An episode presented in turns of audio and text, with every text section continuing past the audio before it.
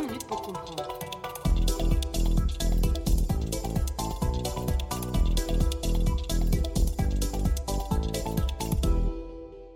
Bonjour à toutes et tous et bienvenue dans ce nouvel épisode de 20 minutes pour comprendre, le podcast qui vous aide à comprendre l'actualité internationale. Aujourd'hui, je ne suis pas seul car je suis accompagné de Loïc Houdard et de Manon Sperati, deux membres de Global Initiative que je reçois aujourd'hui pour parler du film Frères de sang, un film sud-coréen qu'ils ont diffusé dans le cadre d'une des activités de Global Initiative. Alors Manon, je me tourne vers vous. Expliquez-nous un peu pourquoi que de tous les films du monde que vous pouviez présenter, vous avez choisi de présenter celui-ci, et on peut supposer d'ailleurs qu'aucun de nos auditeurs ne l'aura vu. Euh, oui, alors Frères de sang, donc c'est un film qui date de 2004 euh, sur la guerre de Corée. Et donc Frères de sang, c'est la traduction française, euh, mais en coréen, le film s'appelle Teguki Wilnar Rimyo, qui signifie quand flotte le drapeau, euh, sachant que Teguki est en fait la, signification du drapeau coréen. Euh, et donc ce film est à ce jour en tout cas le film euh, avec le plus gros budget dans l'industrie euh, euh, du cinéma sud-coréen. C'était 13 millions de dollars. Et euh, il y a eu un énorme investissement au niveau de la recherche, euh, notamment pour préparer le scénario de ce film, puisqu'il y a eu 15 mois de recherche documentaire et euh, que tout un groupe d'experts euh, et d'historiens en fait, ont accompagné la réalisation du film pour assurer la vraisemblance. Oui, donc rappelons d'abord que donc, la guerre de Corée, c'est une guerre qui a éclaté en 1900 de 1950 à 1953, donc pendant la guerre froide, et qui est à l'origine de la division entre les deux Corées.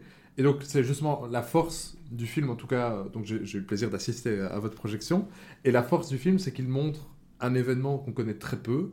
Par contre, euh, on on connaît encore moins, mais il y a 106 Belges qui sont morts en Corée. Euh, ils, faisaient- ils faisaient partie de la force des Nations Unies qui a été envoyée. Bon, c'est toute une histoire.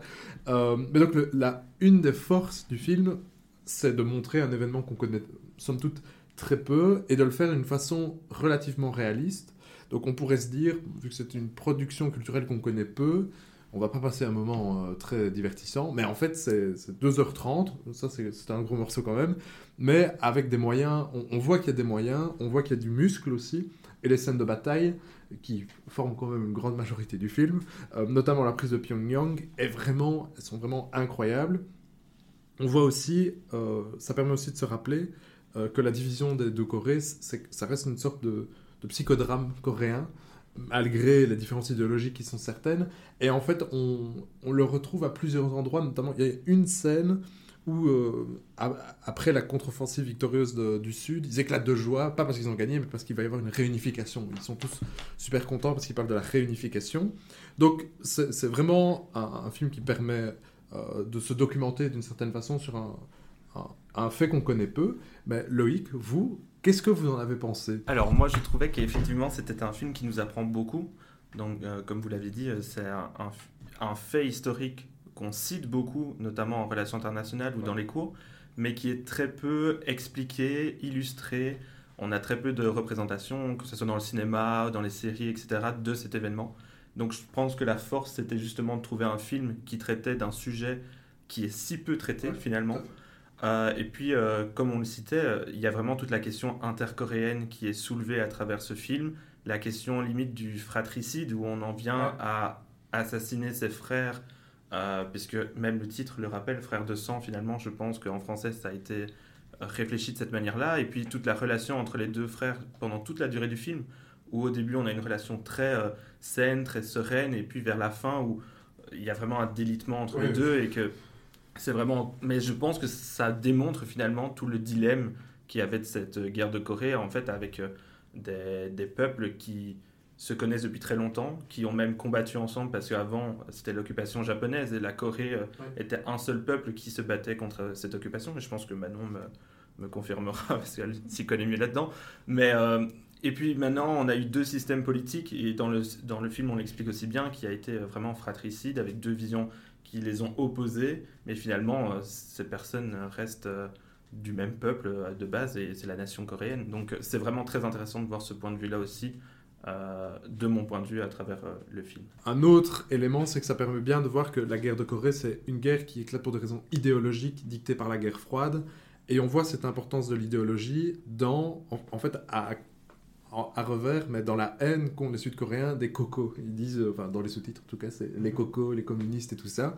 Mais du coup, quand on voit le film, on, se rend compte en fait que c'est pas un décalage si important avec des productions culturelles qu'on a qu'on pourrait avoir l'habitude de voir. En fait, on pourrait dire que c'est un blockbuster hollywoodien d'une certaine façon.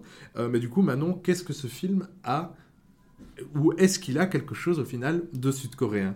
Euh, Bah alors déjà, je pense que le, contenu en tant que tel euh, et la manière dont il est raconté est éminemment sud-coréen parce que bah, justement, et ça a été un choix de, du réalisateur, on y montre que les, euh, soldats sud-coréens, que la société sud-coréenne euh, à travers tout le conflit, alors qu'on sait très bien que euh, toute une partie du conflit, on s'y a vu mêler des forces, des forces étrangères, donc les troupes américaines, les troupes onusiennes. Et, et, donc là, il y a vraiment eu un choix, et je pense que c'est un premier, un, un, premier élément.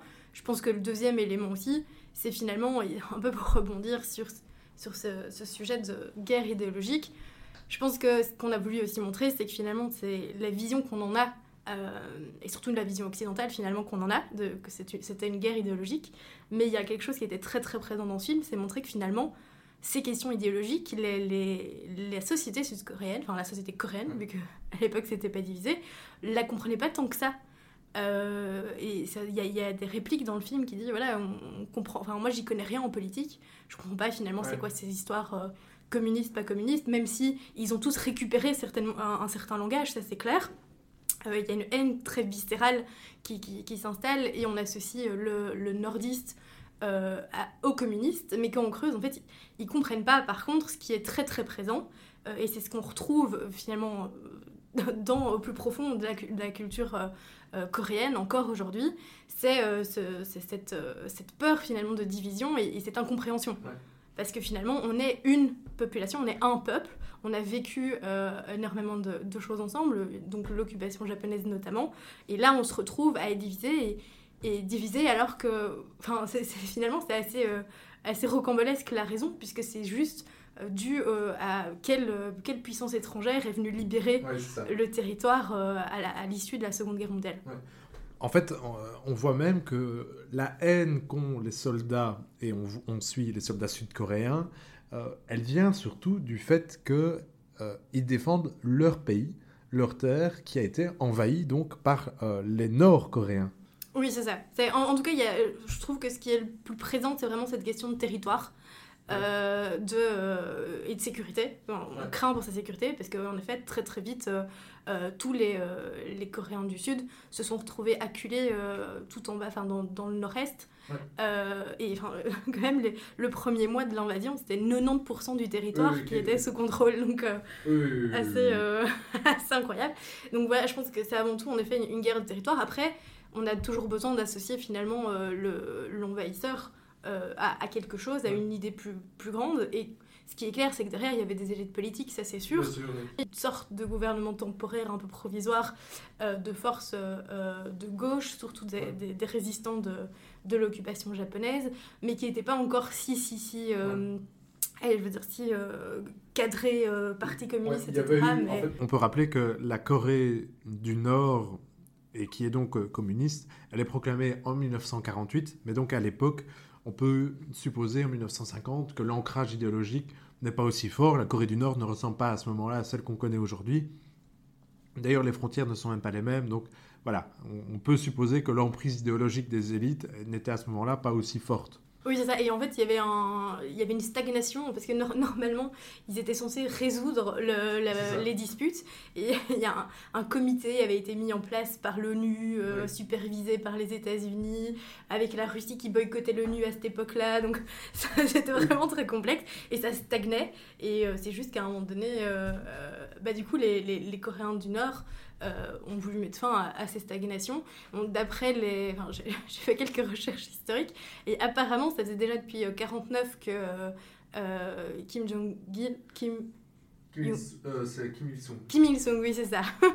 Kim Il-sung voulait envahir le Sud. il était retenu par les Soviétiques. Hein, c'est ça, il était retenu par Staline qui avait peur d'une intervention américaine. et même Mao qui ne voulait pas euh, voir les troupes américaines à ses frontières. Ce qui explique notamment leur intervention, euh, à terme. Chinoise. Super. Et vous, du coup, Loïc, alors vous connaissez peut-être moins la Corée du Sud que Manon, mais vous avez un regard cinématographique très acéré. Donc, qu'est-ce que vous en avez pensé de ce film? Je trouvais que dans la production et dans la réalisation du film, on retrouve quand même une patte occidentale. On sent que le film, euh, si on remplace les acteurs euh, sud-coréens qui ont été pris pour le, casting et qui jouent très bien, et si on les remplace par un casting américain ou occidental, l'histoire peut être partagée avec d'autres récits de guerre qu'on retrouve au cinéma aussi. Beaucoup d'éléments, beaucoup de séquences qui font penser au Soldat Ryan, notamment je veux dire, l'intrigue qui construit la seconde partie du film présente vraiment des similarités assez fortes à ce niveau-là. Euh, oui, c'est ça, mais il y a des prises de vue et des, manières de filmer qui ressemblent vachement à ce qu'on retrouve dans les productions euh, qu'on a aujourd'hui au cinéma ou qu'on avait il y a... Puisque là, on est en 2004, donc on est dans ces années-là où il y a eu aussi des films de guerre américains qui ont été tournés et qui ressemblent dans la manière de tourner.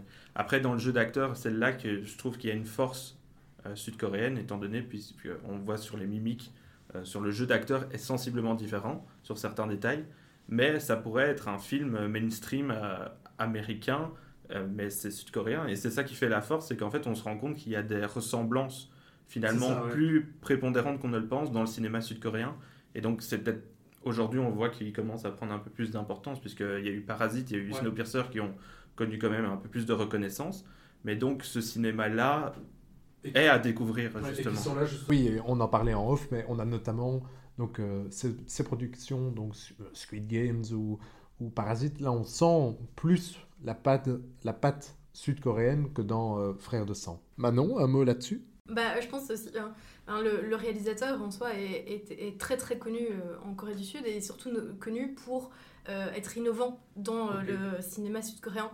Donc voilà, ça, ça, ça m'étonne pas trop.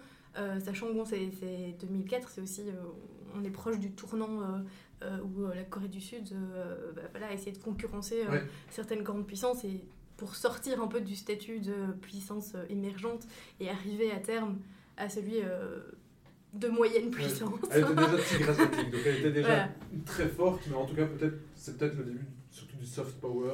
Aussi, oui, c'est ça, qui est de plus en plus. Bah, par contre. Économiquement, ils étaient déjà très forts. Mais... C'est ça, et je pense que ce qu'on peut rajouter aussi, c'est que euh, ce film sort un an après la sortie euh, de la Corée du Nord du traité de non-prolifération ah des, armes nucléaires. Donc il y, y, avait aussi quelque chose d'éminemment... Euh, enfin, il y a un message qu'on a voulu passer et je pense que le, choix aussi de moderniser la réalisation, de, de, finalement prendre certaines caractéristiques peut-être plus grand public, se passe aussi par là et par, par la volonté qu'on donnait à à ce film, puisque il y a vraiment un message, et je pense qu'on l'a bien, bien senti dans ce film, de, de paix, enfin de on, tend la main finalement vers l'autre. Oui, le réalisateur fait vraiment un devoir de mémoire, alors on sait les nuances qu'il faut apporter à ce concept, mais s'il tombe dans le patriotisme par moment au niveau de la Corée du Sud, dont le titre, vous l'avez dit, hein, le témoigne pas mal, en, réalité c'est pas trop senti, puisque il y a là un retour et un recul critique sur le fait guerrier qui, bon, hein, c'est bien c'est connu, il faut pas avoir fait trois thèses pour le savoir, c'est quand même pas chouette la guerre. Et le film, à ce niveau-là, le montre plutôt bien. Loïc, un mot de fin peut-être? Un mot de fin, ben, je conseille à tous d'aller voir ce film déjà, euh, parce que vraiment, on apprend beaucoup de choses sur un pays dont on parle assez souvent, puisque maintenant on l'a vu, ben, on parlait de soft power, euh, on a parlé de Squid Game, etc. C'est des productions qui sont actuelles mais la, la, Corée du Sud est présente depuis un certain temps en termes de matière culturelle. Et donc je pense qu'on a à apprendre aussi d'aller voir d'autres styles de cinéma. Euh, ça peut être le cinéma coréen, mais on peut parler de cinéma africain. Ce serait intéressant de voir euh, euh, ce qu'ils racontent aussi de leur côté. Et, je pense qu'il y a des beaux messages à aller voir dans des productions culturelles, pas spécialement cinématographiques, mais d'ailleurs. Et donc voilà, c'est pour ça qu'il faut faire le pas. Et je pense qu'à travers notre projection, on a essayé d'initier en tout cas un voyage à travers de ce genre de film. Et donc euh, maintenant, euh, à tout à chacun de, de, de chercher un peu par soi-même aussi ce qui l'intéresse. Et il y a de nombreux films sud-coréens que même moi je dois découvrir, mais, que Manon me passera la liste euh, des films à voir. Et c'est d'ailleurs une raison de plus pour encourager nos auditeurs à aller suivre Global Initiative sur ces différents réseaux, ainsi que le podcast sur Twitter. Merci Loïc, merci Manon, merci à vous chers auditeurs et à très bientôt pour un nouvel épisode de 20 minutes pour comprendre.